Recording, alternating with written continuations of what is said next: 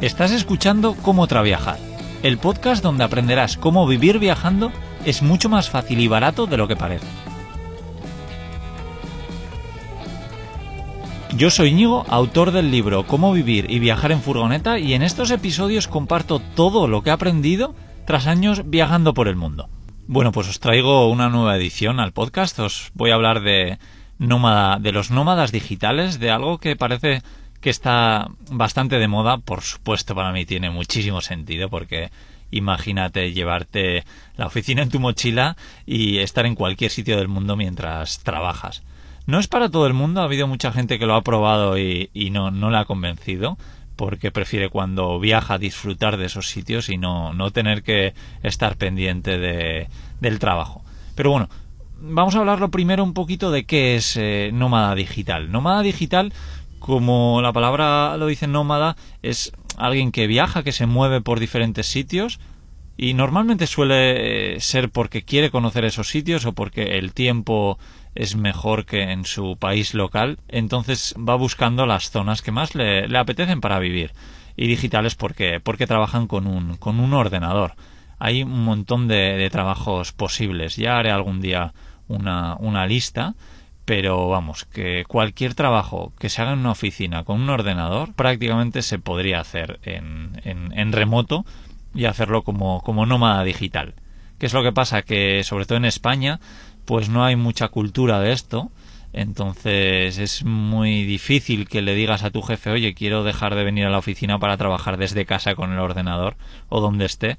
Lo normal suele ser que te diga que no, pero bueno, siempre hay algunos trucos que, por ejemplo, el libro La semana laboral de cuatro horas de Tim Ferris, que es un libro que, me llevó a mí un poco a, decir, bueno, hasta aquí voy a empezar a intentar vivir viajando en vez de decir algún día lo haré, algún día lo haré.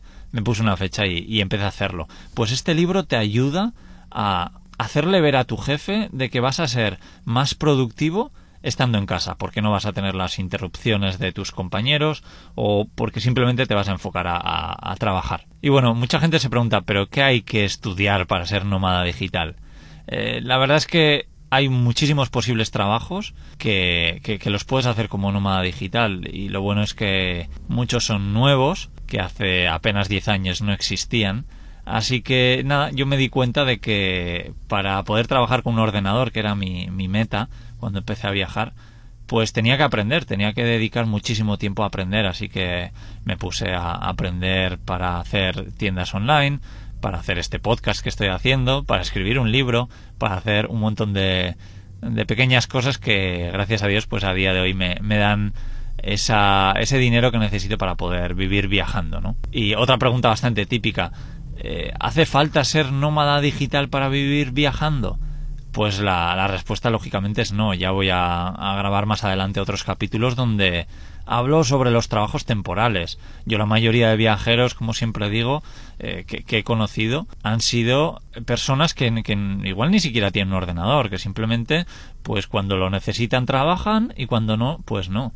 Porque, bueno, ya hablaré sobre qué tipos de, de trabajo, pero hay, hay muchos. Y bueno, ¿dónde puedes trabajar como nómada digital?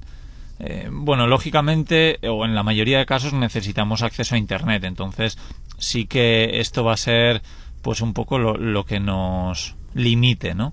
Que, no vas a poder estar en, eh, totalmente perdido sin ningún tipo de conexión si quieres hacer algún trabajo como nómada digital, a menos que estés en el proceso de escribir un libro o, o bueno, pues eh, grabar podcast, por ejemplo, pues tampoco hace falta conexión a internet, aunque luego sí te hará falta para, para subirlos, ¿no? Lo mismo con, con YouTube o bueno, diferentes plataformas. Pero sí, lo ideal es tener una, una buena conexión a internet. Por ejemplo, Bali es un destino bastante conocido para los nómadas digitales.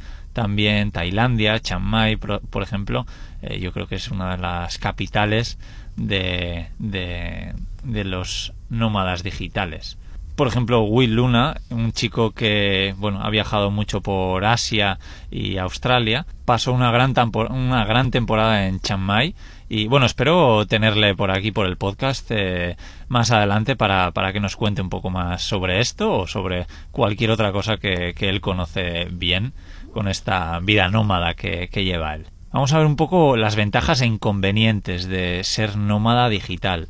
Las ventajas, eh, para mí por lo menos, ¿eh? yo siempre hablo un poco del punto personal, que nadie se tome esto como que esto es así y, ya está. Y hablo sobre lo que he aprendido.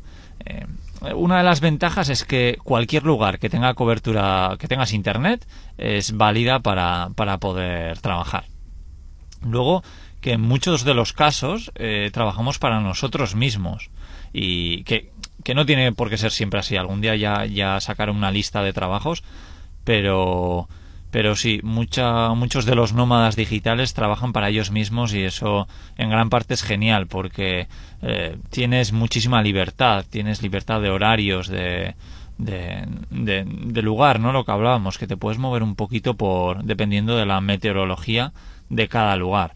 Así que para mí eso es un poco lo, bueno de trabajar para, para, ti mismo. Y luego también que es eh, genial cuando ves que tu proyecto va a más, va a más y empieza a dar al principio un poquito de dinero, luego cada vez más y bueno, aunque tiene sus inconvenientes, para mí es, es genial trabajar para, para ti mismo. Y luego algo que puede ser una ventaja o un inconveniente es que probablemente no tengas muchas vacaciones.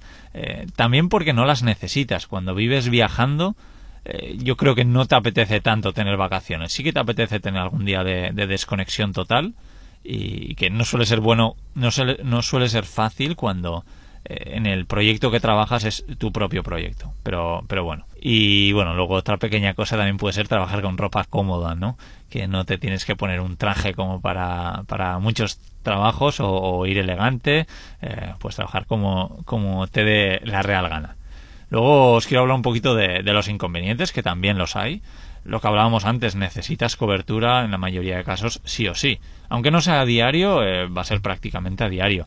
Y yo, por ejemplo, he estado en unos sitios geniales con mi furgoneta y me he tenido que mover simplemente porque no tenía cobertura. Y decía, es que hoy tengo que, pues yo qué sé, subir algo o actualizar una página web o lo que sea y, decía, pues aunque este sitio es impresionante, no puedo hacerlo. Muchas otras cosas, muchos otros momentos sí que me quedaba y, los dedicaba sobre todo a escribir incluso a grabar podcast para viajando simple. Pero vamos, que, vas a depender sí o sí de cobertura. Y por ejemplo en Europa eh, prácticamente no he tenido ningún problema. Sí que igual hay zonas o países que tienes más problemas. Recuerden la Selva Negra en Alemania sí que tuve algún problemilla y, era un poco un poco rollo porque luego también me ponía a conducir y no tenía el GPS porque no tenía cobertura aunque hay GPS es que te puedes descargar los mapas pero bueno que me voy de, del hilo. Eh, sí por, ejemplo en sé que en Canadá o en Estados Unidos pues sí que hay muchas zonas donde es prácticamente imposible tener cobertura y además suelen ser sitios impresionantes parques nacionales que dices cómo me voy a ir de aquí si estoy en el paraíso pero claro, si no tienes cobertura y tienes que trabajar, pues te tendrás que mover, aunque siempre te puedes mover, eh, hacer las cosas que necesites y luego volver al, al lugar que tanto te gusta que no tiene cobertura. Otro inconveniente yo creo que es la dificultad eh, de empezar a, generar ingresos, sobre todo cuando trabajas para ti mismo. Si trabajas para otro, pues probablemente tengas una nómina, pero cuando trabajas para ti mismo, eh, a, mí por ejemplo, pues me ha costado un año y medio que el todo lo que supone viajando simple me empieza a dar, aunque sea algo de, dinero. Y, no ha sido solo viajando simple, sino otras cosas en las que he trabajado. Pero sí, yo creo que el, comienzo es, es, difícil, porque le dedicas mucho tiempo a un proyecto, muchas ganas, que no te da dinero. Entonces, hace falta muchísima paciencia, pero, pero vamos, que, que cuando empiezas a ver los frutos, es algo que es totalmente alucinante y algo que merece la pena sin duda todo ese sacrificio. Otro de los inconvenientes para muchísima gente es no tener una, una rutina, porque cuando estás en lugares diferentes cada vez con diferentes personas es difícil mantener una, una rutina. Para mí, por ejemplo, que llevo el último año y medio viviendo y viajando en una furgoneta, es un poquito más fácil porque tengo, digamos, mi, mi casa, pero cuando estás en, en hostales y, te juntas con más gente y hacen planes y bueno, pues es, es un poquito más, más complicado, pero, pero seguro que, compensa. Luego, otra cosa es trabajar solo, no tener compañeros de trabajo. Eh, puede ser bueno para la productividad, estoy seguro de ello, pero si te puedes llegar a, sentir solo con no teniendo a gente con la que compartas una mesa. Aunque siempre existen las los espacios coworking donde muchos nómadas digitales van a, van a trabajar, que básicamente es una oficina compartida con, con más, más gente que puede vivir viajando o simplemente que trabajan desde casa, pero se, se han dado cuenta de que en su casa no son muy productivos, entonces prefieren salir e ir a, una, a un espacio de coworking.